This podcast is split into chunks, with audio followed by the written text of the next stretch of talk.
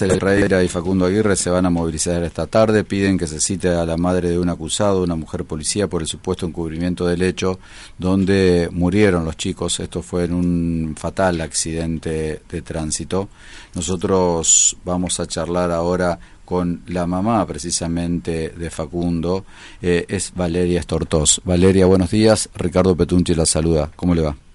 Hola, ¿qué tal? Buenos días, Ricardo. Gracias, Valeria, por gracias. Valeria por su tiempo.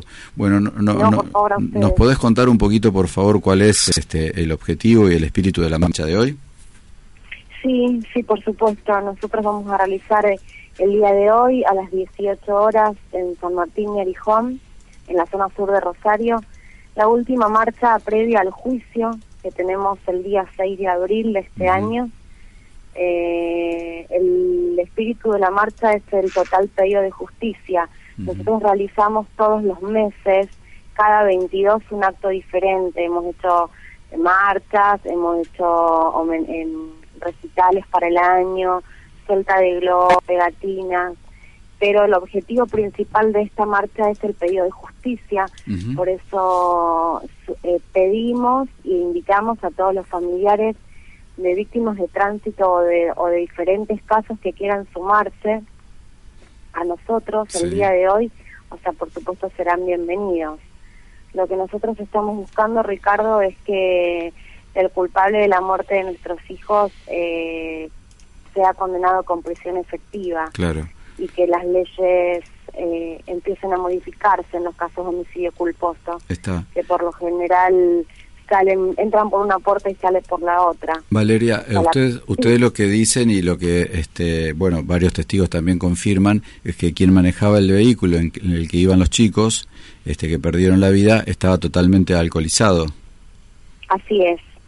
Así es, Federico Gómez, compañero de Facundo y de Emiliano y de otros chicos, él venía manejando en estado de ebriedad. Esto lo sabemos por los testigos, o sea, por los chicos, ¿no es cierto? Por supuesto, sobrevivientes y por el grupo en general que estaba con ellos.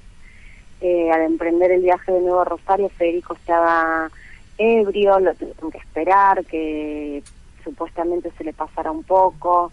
Eh, se ofrecieron a manejar, se ofrecieron a, a, o sea, que tenían carne de conducir lo que no tenemos son pruebas eh, fehacientes de que esto haya sido así.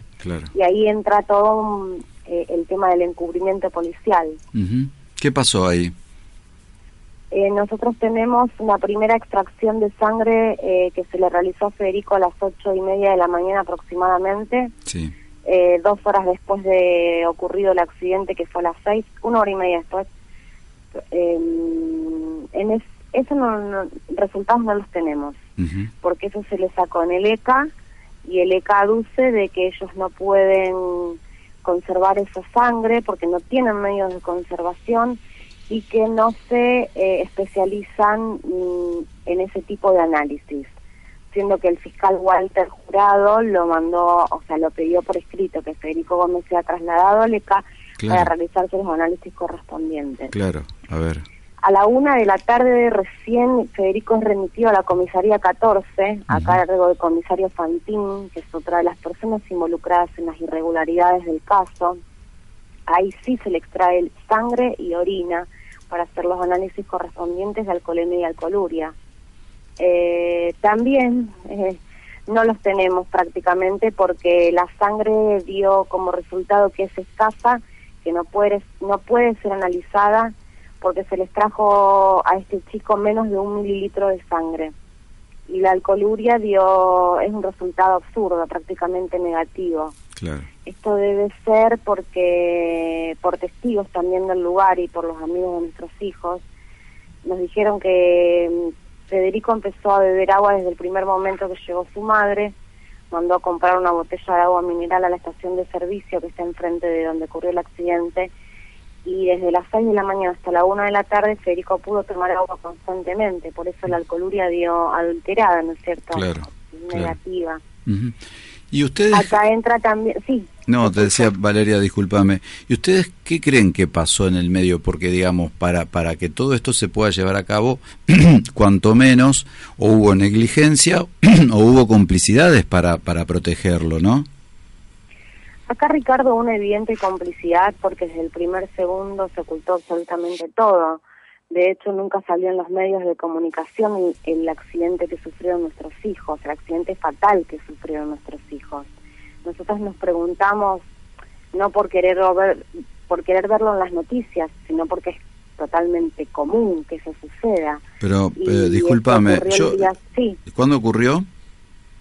Esto ocurrió el día sábado, 22 de febrero, y para el día lunes no había nada en ningún lado, en ningún medio de comunicación, y así pasaron 15 días en los cuales con Fabiana, la mamá de Emiliano, pudimos contactarnos con el primer medio, eh, con el primer diario, que nos prestó, digamos, atención y sacó la, la, nota de todo lo ocurrido y de las irregularidades que para ese momento ya nos habíamos dado cuenta. O sea, la primera irregularidad, la, ocultarse a los medios. La policía tiene una división de prensa que tiene la obligación de, informar a los medios qué es lo que sucede. Eh, tenemos gente que conocemos eh, que trabaja en la división de prensa de policía que nos ha dicho que no le llegó nunca ninguna notificación. Claro. O sea, eso es absurdo. Claro. Es, llama la atención. El otro, la otra irregularidad era que nosotros no teníamos las pertenencias de nuestros hijos, no la podíamos encontrar, no podíamos recuperarlas. Y, después nos enteramos por medio de los compañeros de nuestros hijos que esta mujer tenía las cosas en su poder. Mm. Entregadas por el comisario Fantín. Claro. Sonia Gómez, que es la madre de Federico Gómez, es sargento de homicidio de la policía de Rosario.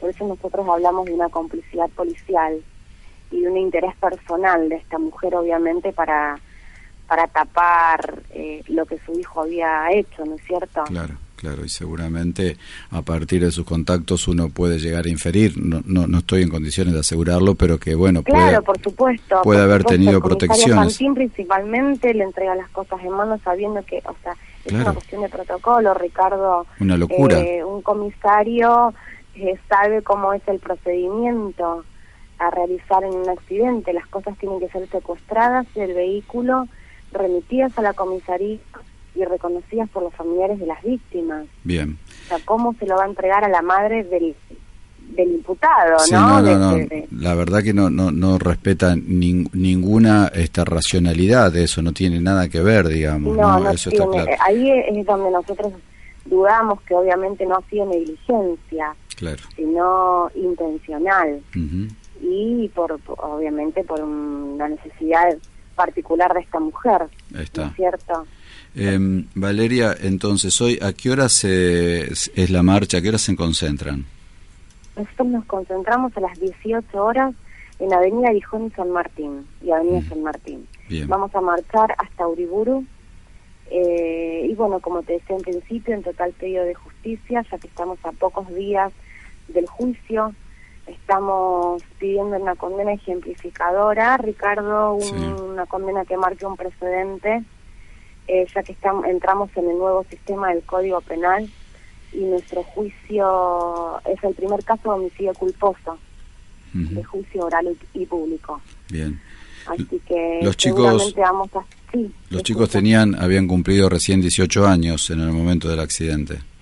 Exactamente, Emiliano lo había cumplido en octubre y Facundo en noviembre. ¿Y, y eran eran amigos? ¿De, de dónde conocían? la vida. A entre ellos y con Federico? Eh, también, o sea, Federico era un compañero de colegio. Facundo y Emiliano tenían una amistad, eh, una hermandad, digamos. eh, pero bueno, Federico iba al colegio con ellos. Eh, siempre fue en el, horario de la tarde con Facundo y después en el secundario Facundo se pasa la mañana con Emi y, este último año es que habían empezado a unirse un poco más a Federico Gómez por el tema de Bariloche, que ellos hacen los banderazos y todo eso, que todos los hacen, todos los cursos juntos. Ahí está. Valeria, ¿y como mamá qué esperas en este juicio? Yo como mamá espero eh, una condena efectiva. Yo sé que nadie me va a devolver la vida de mi hijo, eh, pero no quiero que esto quede impune. Que mi hijo no haya muerto en vano es lo que nosotros buscamos. eh, que los chicos aprendan y sepan que no pueden manejar alcoholizados y que si manejan alcoholizados van a tener eh, un resultado, ¿no es cierto? Claro. Si pasa un accidente o si ocurre algo que, que, van a ir presos, que la ley va a actuar como corresponde, es lo que nosotros buscamos. Eh, no, no queremos eh, approbation, eh, tareas comunitarias, porque acá lo que se perdieron fueron vidas, se perdieron, fueron vidas, no se perdieron objetos.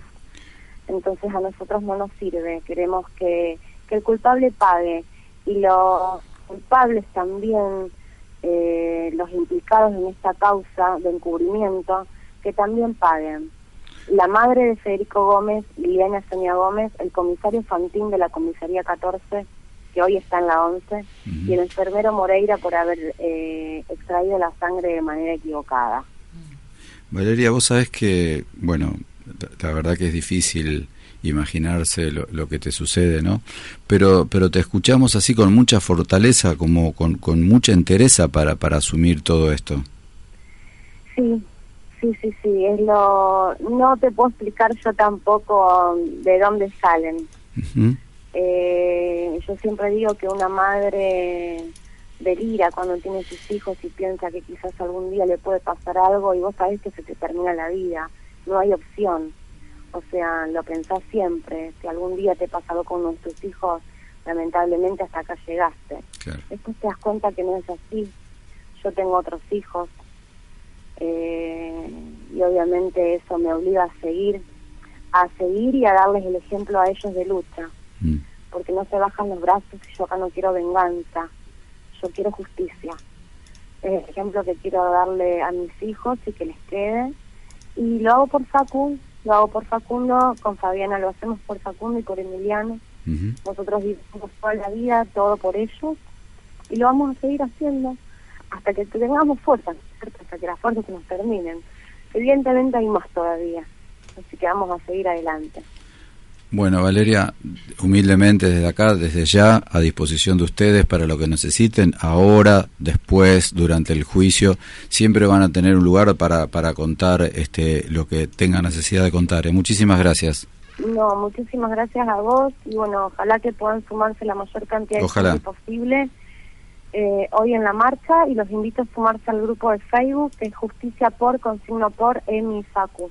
Perfecto. Y ahí siempre estamos poniendo todas las actividades que realizamos. Bien, hoy a las 18. gracias, Ricardo. No, por favor. Hoy a las 18, San Martín y Arijón. Desde allí van a estar marchando hasta San Martín y Uriburu. Sumate. Sumate es un pedido por justicia, es un pedido para que esto no quede impune y también por la memoria de Emiliano Cáceres Ferreira y Facundo Aguirre. Muchas gracias, eh, Valeria. Muchas gracias. Chao. Muchas gracias a todos. Hasta, luego. hasta luego. Valeria Estortos es la mamá de Facundo Aguirre.